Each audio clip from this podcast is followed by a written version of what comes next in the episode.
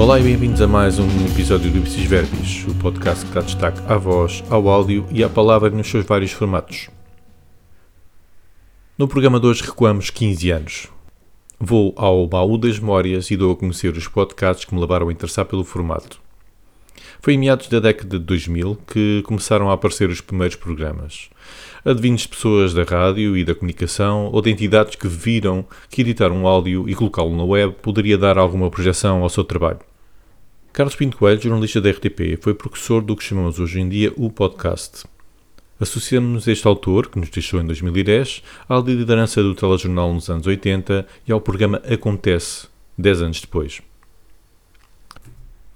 No início dos anos 2000, criou um magazine de áudios chamado Agora Acontece, que era emitido em várias estações de rádio do país. Por sua vez, estava disponível para descarregar em alguns portais de podcasts.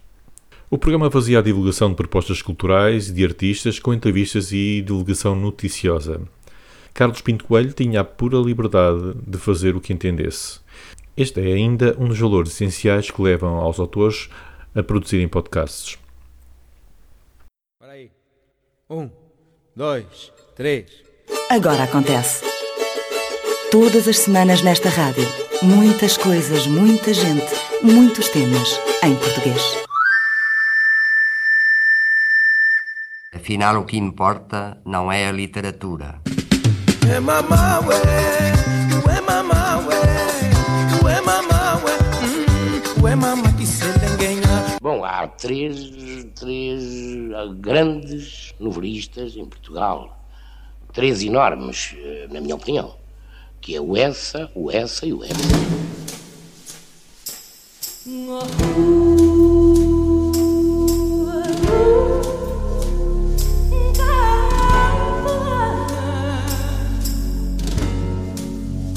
Digam lá se pode ou não falar-se o fado.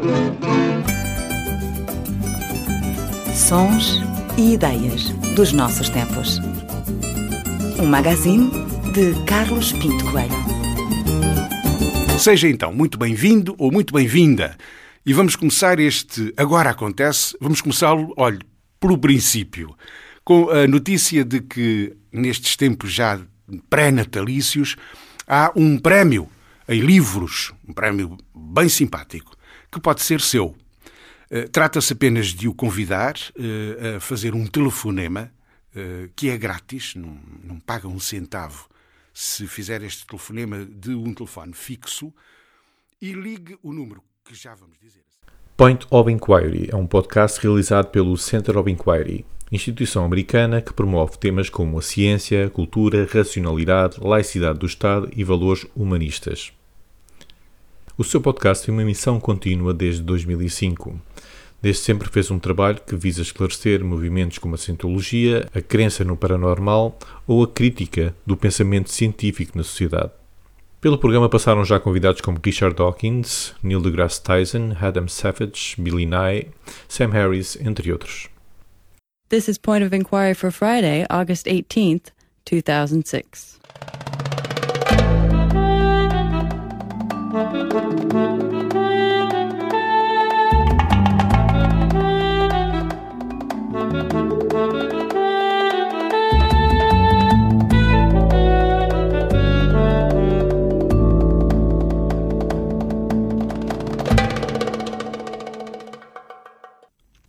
to Point of Inquiry. I'm DJ Grothy. Point of Inquiry is the radio show and podcast of the Center for Inquiry, a think tank collaborating with the State University of New York at Buffalo on the new Science and the Public master's degree.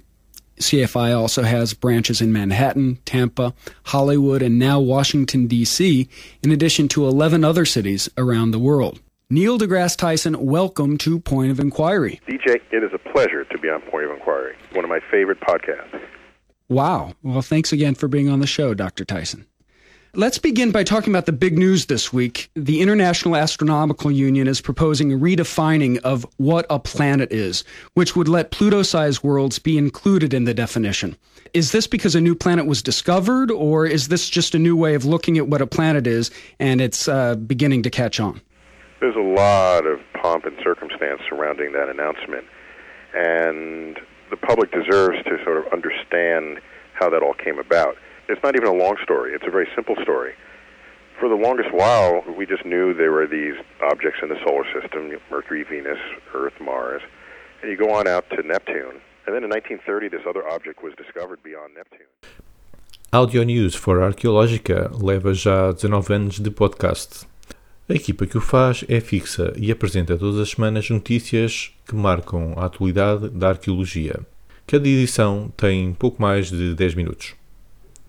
Este podcast já teve várias encarnações. Atualmente faz parte da rede do site Archaeology Channel e é gerido por Anthony e Laura Pettigrew. Será talvez o podcast que conheço com mais longevidade. Audio News team has prepared another weekly dose of four top news stories that came out this past week on Archaeologica. Send us feedback on the Archaeology Channel Facebook page or post a message on our social networking site ArchaeoSeek. An online platform offers virtual visits to Jewish sites that no longer exist. A new genetic study from Lebanon shows surprisingly little change since the Bronze Age 4,000 years ago. An Australian mining company used explosives to destroy a 46,000 year old Aboriginal rock shelter site.